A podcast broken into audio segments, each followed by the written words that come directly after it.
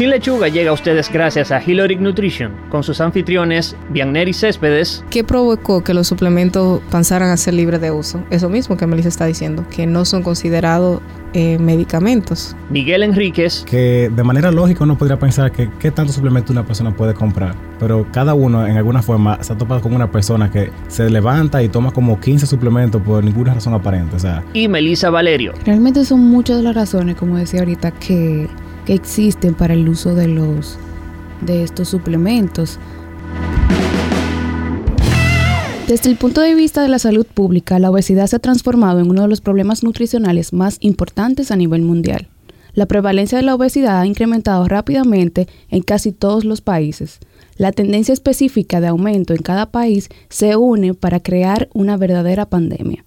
La mayoría de las estrategias indicadas para la reducción de peso son la restricción de calorías y el incremento de la actividad física.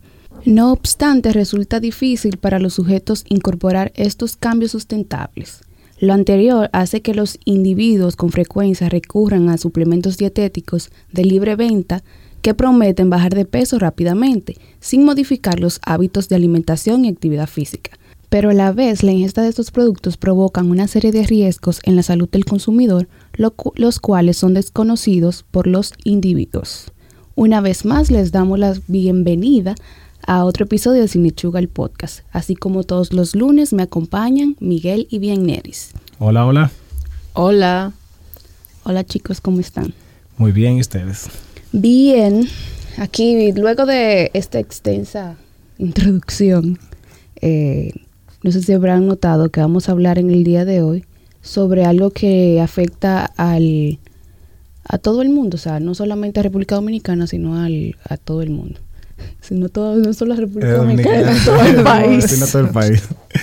sino todo el mundo. Eh, y es algo como que popularmente la gente lo conoce como las pastillas mágicas o formas rápidas para bajar de peso.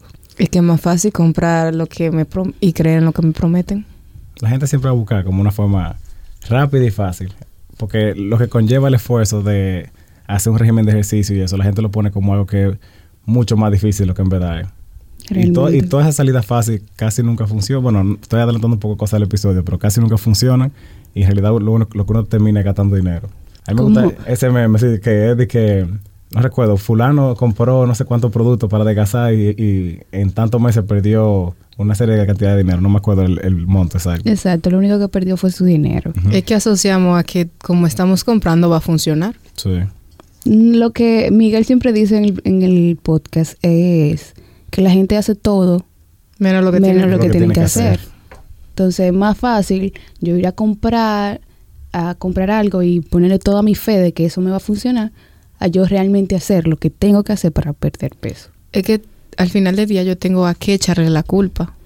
Si yo no logro mi objetivo, yo puedo decir, ay, que ese producto no es bueno, o que no me probó, o, que es malo, o no me funciona, o yo lo ligué con otro y tal vez por eso no funcionó. Exacto, y si eres tú que está haciendo un plan de alimentación con actividad física, recae en ti y la culpa es tuya si no funciona. Probablemente, no siempre, quizá pueden pasar otras cosas, pero eh, realmente es así. Por eso este episodio tiene un nivel de importancia en varios sentidos. Primero, ya muchas personas nos han dicho que hablemos sobre lo que son las pastillas mágicas para perder de peso. Y lo otro es porque como muchos de, estos eh, productos que vamos a comentar se venden sin receta y cualquier persona lo puede comprar, tienen cierta, o sea, tienen, pueden tener cierto efecto secundario o pueden funcionar o no de alguna manera. Antes de comenzar, lo lógico sería entonces definir qué es lo que nosotros nos referimos con lo que es un suplemento dietético. En el 1994, el Congreso de Estados Unidos definió el término suplemento dietético en el marco de la Ley de Salud y Educación del de Suplemento Dietético. Y este es considerado un producto que se consume por vía oral, que contiene un ingrediente dietético destinado a complementar la dieta. Estos ingredientes pueden ser vitaminas, minerales, hierbas o otros productos botánicos, así como aminoácidos y sustancias como enzimas, tejidos orgánicos y metabolitos. Los suplementos también pueden ser extractos concentrados y, y esto puede venir en, en diferentes formas, como pastillas, geles, barras, cápsulas, líquidos o polvo. Exacto. Eh, cabe destacar que un suplemento no es un medicamento, No. Es un suplemento. Eso lo, lo podemos conversar. O sea, eh, ¿qué provocó que los suplementos fueran, pasaran a ser libres de uso? Eso mismo que Melissa está diciendo, que no son considerados eh, medicamentos, no son regulados por la FDA. No, y yo creo que también al principio no se entendió cuáles eran los problemas de que una persona consumiera un exceso de, de suplementos. Que de manera lógica uno podría pensar que qué tanto suplemento una persona puede comprar. Pero cada uno en alguna forma se ha topado con una persona que se levanta y toma como 15 suplementos por ninguna razón aparente. O sea, un complejo B, eh, eh, alguna vitamina, algún compuesto para el pelo, para la piel simplemente porque decidió. Entonces, ya ahí entra el, el- asunto en que no es tanto que una persona tenga la libertad de consumir el suplemento que quiera, sino hasta qué punto esa persona tiene la información suficiente para saber si ingerir tanto suplemento le hace o no un daño a la salud.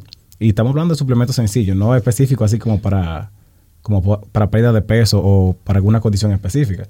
Pero yo he visto suplementos que dicen hasta que te ayudan, eh, a- ¿cómo, cómo es la palabra? O sea, no recuerdo exactamente, pero como a prevenir el cáncer o, o- o tratar el cáncer. Y tú como, conchale, o sea, ese, ese, ese tipo de marketing es peligroso para las personas que no saben. En ese sentido, como tú dices, ¿qué es lo que pasa? Como es de libre venta, no necesitamos receta y es el marketing.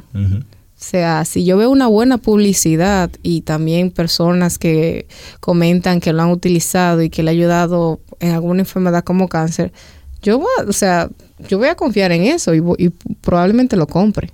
También eh, para vender estos suplementos tú no necesitas tener estudios comprobando que son eficientes.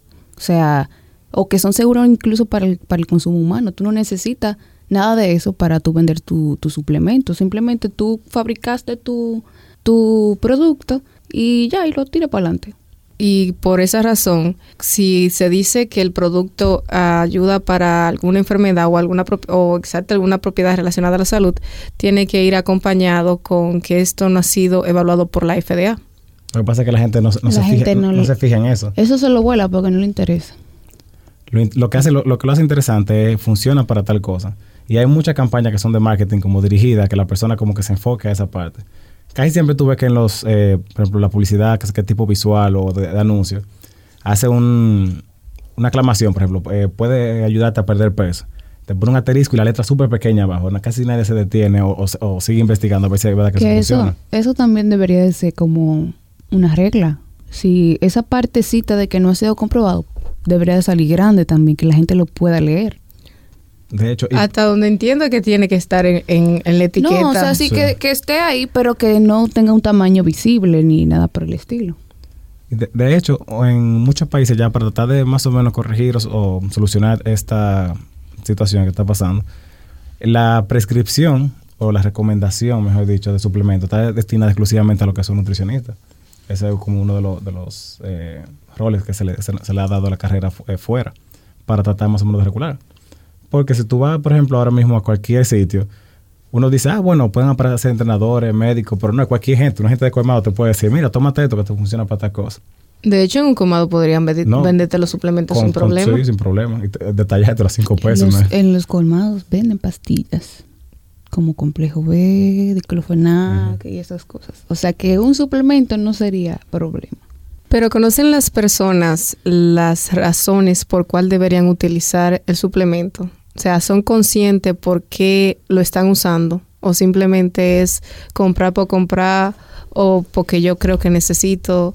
La razón, por lo menos para pérdida de peso, porque la gente quiere perder peso de una forma rápida y fácil. El asunto está que la gente confía mucho en lo que otra gente le diga. Hay gente que puede tomar, qué sé yo, eh, complejo B o, o- o vitamina C sin saberle y, le podrían decir, ah, eso funciona para perder peso. Ah, está bien, yo me lo tomo porque ¿qué tú puedes perder tomándote una pastilla de día? En el mejor de los casos tú perderías peso. Sí, Si- eso si es lo que la verdad gente eso cree funciona. sí. Eso es lo que la gente que cree. simplemente, ah, no, yo no voy a, no me va a pasar nada porque yo me veo a eso. Y que ahora mismo el principal motivo es eso, pérdida de peso. Sí. Queremos soluciones mágicas. Pero dentro de la mente de una persona que quiera perder peso, ¿cuáles podrían ser las principales razones? Yo diría que los beneficios que las que aclama la publicidad, que ya lo hemos mencionado mucho, pero es que tiene un rol, un rol muy importante, porque es muy difícil que una persona se tope con un suplemento así, porque sí. casi siempre como que lo leyó en internet, lo vio en un tipo de, de publicidad, ya sea. Y ahí se, se, se engancha con eso. También algo que hay mucha gente lo, lo está haciendo ahora es que todo lo que dice natural me llama la atención, porque como es natural, o sea, un, medica- una me- un medicamento eh, ha hecho a base natural es más, o sea, yo creo más que eso me va a funcionar, porque como la palabra natural me compró ya. Estamos, estamos ahora en la alergia a los químicos. Exacto. Sí, tenemos una tendencia como de irnos de los productos, eh, o sea, alejarnos lo más posible de los productos industrializados porque se entiende que son como malos o Dañinos. Y Otra- hasta cierto punto se puede tener un control sobre eso, pero tenemos que ser conscientes de que los productos industrializados, a su forma y bien manejados, tienen ciertos beneficios, pero ya eso sería un tema para otro episodio. para otro episodio. Otra razón es que son fácil de adquirir, como dijimos, fácilmente lo- se puede encontrar en cualquier lado y no te van a exigir una receta, una prescripción médica para que tú lo compres. Sí, realmente son, son muy diversas las razones. Yo diría que también una cosa es hasta cierto punto la frustración que una persona puede haber experimentado con un régimen. Pasa muchas veces que una persona descarga una dieta en internet, porque eso es lo que tú escuchas. Ah, baja una dieta en internet, que entonces te funciona. Y no entiendes que las dietas son personalizadas y que si tú quieres de verdad resultados, tú necesitas algo que esté específicamente hecho, para ti. Si una persona baja una dieta o le manda la de fulana, que también eso pasa mucho, o esa dieta que andan por ahí rodando. No pierde peso, se frustra entonces y dice, bueno, pues déjame yo buscar un método entre comillas, como que sea sencillo y que, y, y que sea como probado, porque como la gente lo asocia mucho con medicamentos, dice, bueno, pues esto tiene que funcionar. Y como mencioné anteriormente, es fácil, o sea, tener a que echarle la culpa. Si falla, o sea, como quitarme esa frustración, es como, ah, fue que no funcionó. Realmente son muchas las razones, como decía ahorita, que, que existen para el uso de los de estos suplementos. Pero básicamente es algo más como un no sé, como algo social. Que es como que ya social y como el marketing también, como mencionaban, como que ha influenciado tanto en la gente. Y personalmente, o sea, como el, lo que bien ha dicho de que la gente no, no hace o, no trata de hacer las cosas bien y lo que busca es las o sea, el lado fácil de, de, de cómo bajar de peso. Entonces, como eso es todo lo que prometen estos suplementos, es más fácil para las, para las personas eh, hacerlo. O sea, como un- mejor lo compro y ya, y como que lo intento por ahí. No, y si nos ponemos en la mente de una persona que no entiende cómo funciona el, lo- el proceso de perder peso, suena hasta atractivo. Tú dirías, bueno, pues yo puedo seguir comiendo lo que estoy comiendo, o sea, llevar un estilo de vida para nada saludable, porque Espérate, nadie dice espérate, que... que no todo es así.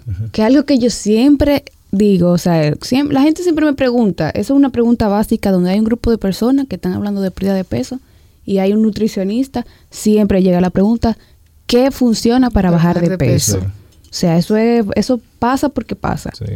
Entonces, a mí siempre, yo siempre les digo la misma respuesta de que no hay nada que te vaya a hacer perder peso si tú no haces dieta y ejercicio.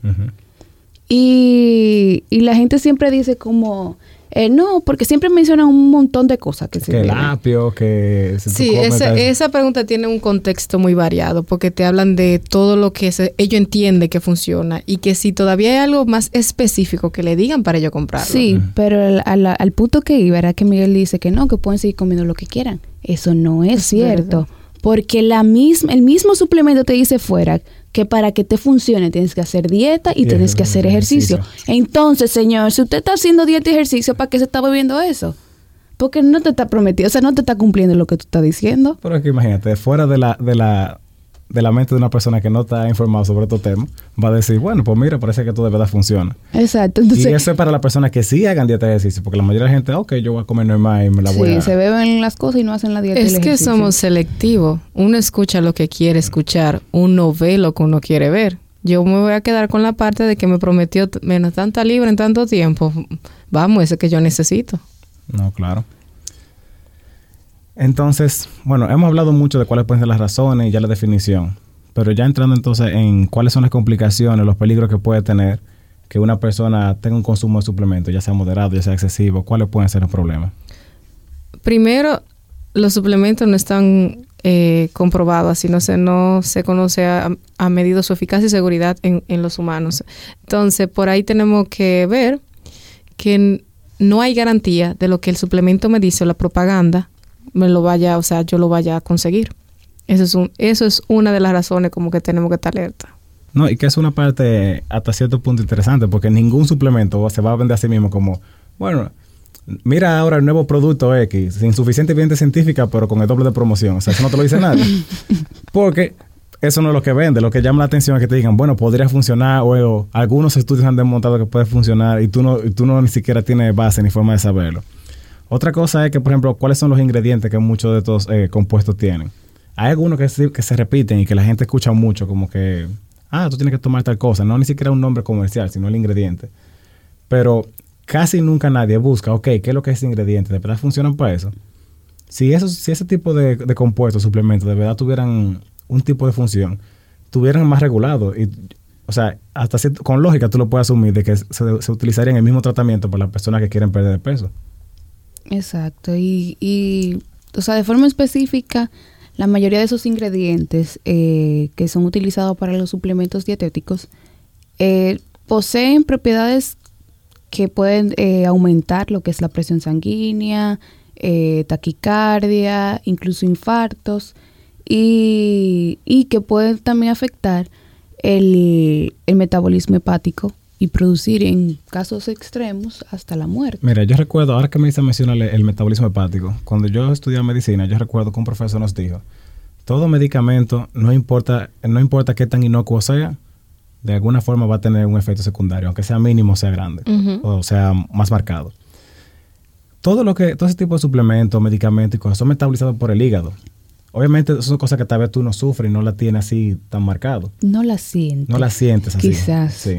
Porque obviamente, ah, sí, es, cierto, Quizás internamente están pasando, pero tú no la sientes. O como no te está haciendo una reacción que tú puedes ver, tú dices, ah, no, eso no me está haciendo nada. No, y muchas veces es al revés. Cuando las personas sienten, por ejemplo, ya tú lo mencionaste, que, producen taquicardia o, una reacción alérgica también. También. Pues en ese caso, cuando producen taquicardia, mucha gente dice, ah, eso que está funcionando, que tú tienes que hacer ejercicio, que, o sea, se nota que te está funcionando en el cuerpo. La gente coge un parámetro así como tan aéreo sin saber. Sí, yo estoy aquí acelerada, sudando y con el corazón Eso acelerado. La pastilla me está haciendo efecto. Haciendo efecto. Así, ¿no? La única, o sea, es increíble cómo la gente transforma un síntoma en un, en un beneficio. En un beneficio. En un signo, mejor dicho. Eh, otra cosa interesante es que, o sea, esto va un poco fuera de suplemento, pero tenemos que tener pendiente también que algunos medicamentos pueden causar eh, como efecto secundario lo que es alguna modificación en el peso, aumentar o disminuir peso. Yo lo, traigo al tema porque, aunque no, no va directamente con suplemento, es un, algo que una, persona ingiere y que también puede modificar, muchas veces por beneficio o por no. Si uno toma, por ejemplo, la mayoría de psicotrópicos están asociados a que el, consumo aumenta, eh, o sea, está relacionado con el, con el aumento de peso, perdón. También pasa con algunos anticonceptivos. Las píldoras anticonceptivas. algunos, porque no todos, eh, conllevan a lo que es el aumento de peso. Los medicamentos antidiabéticos, algunos también pueden hacer el efecto contrario, pueden hacerte perder peso rápidamente, que por eso también la gente suele comprarlo sí, no, la para eso. Recientemente alguien me preguntó, ¿es verdad que uno puede beber eh, metamorfina para bajar de peso? Y yo me quedé como que... Eso está muy específico y no, no, no sale como de una persona así promedio era una persona que usted no se puede imaginar quién era. Una persona que no tiene nada que ver, o sea, no sabe nada de nada. Oh, o sea, nada de relacionado a la medicina. Y me pregunta eso y yo me quedé como que, no, o sea, en ese caso, los diabéticos deberían de estar todos en un peso muy controlado. Claro. O sea, ya ahí tú tienes que tomar un diabético que bebe eh, eh, este medicamento como parte de su tratamiento que no tiene un peso eh, controlado, o sea, bajo. Ahora mismo se le está haciendo eco a eso. O sea, la misma propaganda, o sea, el internet hace todo viral y la gente está tomando eso como, tú sabes, una yuca que habla, otra se escucha. Por eso, o sea, Por eso es bueno mencionarlo, porque que un medicamento en algunas personas pueda tener este efecto secundario no tiene que ser que tú lo tomes como la razón principal, porque por ejemplo los psicotrópicos son muy fuertes. Tú obviamente no lo vas a tomar como un medicamento con el fin de que el efecto secundario resulta que produce un aumento de peso. Es que esas Incluso los mismos medicamentos de la diabetes. Esas cositas que uno ve, o sea, como que alguien que, que estudia y hace ciencia, las ve y las estudia y luego comprueba si, si realmente ese medicamento también te podría ayudar a perder peso, por ejemplo. Pero no que porque yo me di cuenta que, que sí a varias personas le hizo perder peso, es que ya yo voy a concluir de que eso sirve para eso. O sea, como que todas las cosas, como Miguel mencionó, todas las cosas, todos los medicamentos tienen un efecto secundario. Eh, sea grande o pequeño, o sea, lo tienen. Pero no que yo ese efecto secundario que tenga, lo voy a tomar y lo voy a hacer, eh, voy a decir que ya, que eso hace que, que tenga ese efecto, me funcione en otras cosas. Claro. Ya a partir de ahí yo no voy a decir como que, ah, ok, ya, eh, vamos a usarlo para esto también. es que realmente no fue ideado para eso. es que eso no te lo van a vender bajo esa prescripción. No te van a vender píldoras anticonceptivas para aumentar de peso. No te van a vender los psicotrópicos para perder peso. Aumentar. O, ok, para aumentar. O no te van a vender el, o sea, la meformina, por decirte una, para perder peso. O sea, ahí es como que la gente tiene que ubicarse. No, y que si tú lo tomaras como que ese es el efecto deseado, entonces ya lo que para lo que fue hecho el medicamento se convierte, como quien dice, en un efecto secundario que va a traer muchas situaciones ya después. Entonces la ciencia no está engañando todo este tiempo, si fuera así también, si lo estamos usando como... no es que realmente tenemos que pensar un poquito más antes de... Seamos críticos, tú ves, en este momento cae muy bien. bien, entonces algo ya para como concluir, yo eh, lo, mencioné un poco antes en el episodio, pero es que el, nombre como comercial y, y la marca no es tan relevante, sino vamos a pensar en lo que tiene el compuesto. Y hay muchos compuestos que se repiten mucho y que son muy famosos y que la gente entiende que ayudan para perder o para aumentar peso, pero tienen un efecto secundario. Yo voy a mencionar algunos cuáles son. El, extracto de té verde, que usualmente se utiliza para lo que es la pérdida de peso, se ha, observado en algunos pacientes que en altas dosis, porque depende de la dosis y también está de ayuno, puede causar eh, daño en lo que es el hígado. La cresina cambodia, que yo diría que es uno de los más famosos, que es el que prometen lo que es la pérdida de peso, se ha asociado con fibrosis e inflamación hepática. Ya por último, aunque quedan muchos más promocionados, decidimos resumirlo en lo que son como más famosos. Ya por último, entonces es los glucósidos del SEN, que se utiliza supuestamente para el estreñimiento. Tenemos que tener pendiente de que esto también produce daño intestinal y hepático.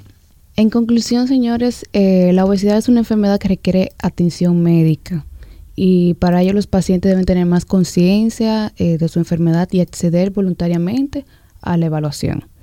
Y que para poder eh, o sea, eliminar su enfermedad deberían de tener un tratamiento profesional, no simplemente llevarse de lo que le diga el amigo o que le diga la publicidad. Y los profesionales de la salud son los que están capacitados técnicamente en el tratamiento dietético de los suplementos y podrán decirle qué suplementos sí podrán utilizar y cuáles no. Oye ahora.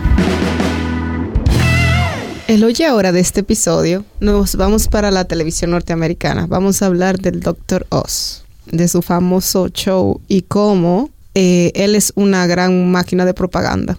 O sea, cada vez que les recomendaba alguna, algún suplemento, alguna pastilla, esta se agotaba al instante y estas pastillas eran para adelgazar.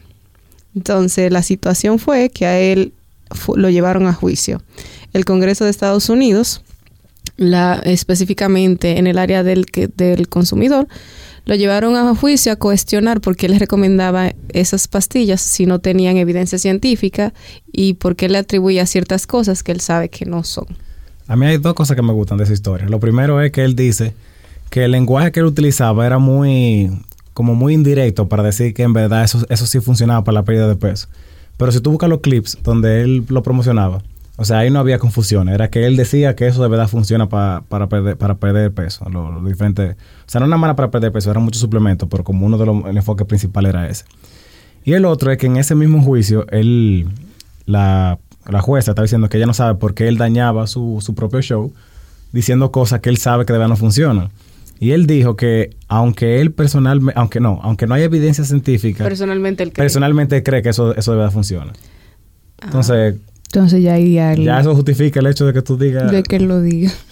Bueno, yo sí sé que el hecho es que cada vez que él decía algo así, esos productos se agotaban inmediatamente. Entonces, como vamos a dejar en el aire qué pudo haber pasado ahí detrás. según él, de que esos productos se los, eh, eso los recomendaba incluso hasta la familia de él. Pero de ahí a que eso sea verdad, porque ya uno en un reboot dice, no, miren, cualquier cosa ustedes le preguntan. La pregunta es, ¿cuándo fue la última vez que tú consumiste uno de esos productos? También. Entonces, eso es peligroso porque Doctor se había hecho un nombre ya. Como médico o, sea, o como persona de la salud, uno tiene cierto, como cierto deber en cuanto a lo, a lo, que corresponde a la información. Tú no puedes decir cosas que porque tú creas, asumiendo que sea así personalmente o por otras razones, funcionen para algo. Eso no quita el hecho de que tú deberías proteger siempre la, lo que es la salud de, de paciente. Y que ante todo es salud. Tú no deberías pensar que, que es un negocio. Las recomendaciones que tú haces para específicamente para cosas de salud tienen que ser verídicas porque estamos jugando entonces con la vida de la persona indirectamente. Realmente vamos a, esa parte que bien dice. Todo, o sea, vamos a suponer ahora que, que, todo es internet y que la gente produce dinero a través de internet. A tú, o sea, tú vas a promocionar cosas y vas a, a decir cosas, o sea, como a decir que tú utilizas ciertos productos, pero no lo hagas solo por el dinero. Si tú lo haces porque tú sabes que eso realmente funciona o porque realmente es bueno, o sea, no simplemente la cosa como que eh, me están pagando. Me están pagando, a mí no me importa que mate gente, yo lo voy a decir que sí, que es bueno. O sea, la influencia hay que, hay que usarla de buena forma. Y nosotros cuestionar antes de comprar, realmente. Exactamente. Sí, no, y por ejemplo, en Estados Unidos tienen ese comité de lo que es protección al, al, consumidor y lo que es la seguridad de los diferentes productos, que velan por ese tipo de cosas. Pero y en los otros países donde, por ejemplo, no, no se le presta tanta atención a ese tipo de cosas. Vamos a suponer que, vamos a decirlo así, hubiera un doctor en, en, en, cada, en cada país. O sea, lo que a ti te protege hasta cierto punto es lo que tú sepas. No, todo la, no toda la persona o todo el usuario final va a saber que este producto de verdad funciona o no funciona para algo. O, men, o más simple aún, escuche que alguien diga que algo funciona para algo y lo busque para ver si es verdad. Y si lo busca, que sea en fuente, en fuente verídica. Entonces, ya, ya uno puede ir viendo las cadenas de eventos que tiene que pasar para que tú sepas de verdad si algo te puede o no te puede hacer daño. Y si lo busca también, que lo entienda. Que lo entienda. Uh -huh. Hemos llegado al final de este episodio. Recuerda seguirnos en nuestras redes sociales como Sin Lechuga RD en Instagram y Facebook y en la plataforma de podcast de su preferencia. En la descripción del episodio podrán encontrar las fuentes bibliográficas que utilizamos para desarrollar el tema de hoy. Y al igual que las dietas, empezamos de nuevo el próximo lunes. Bye. Bye.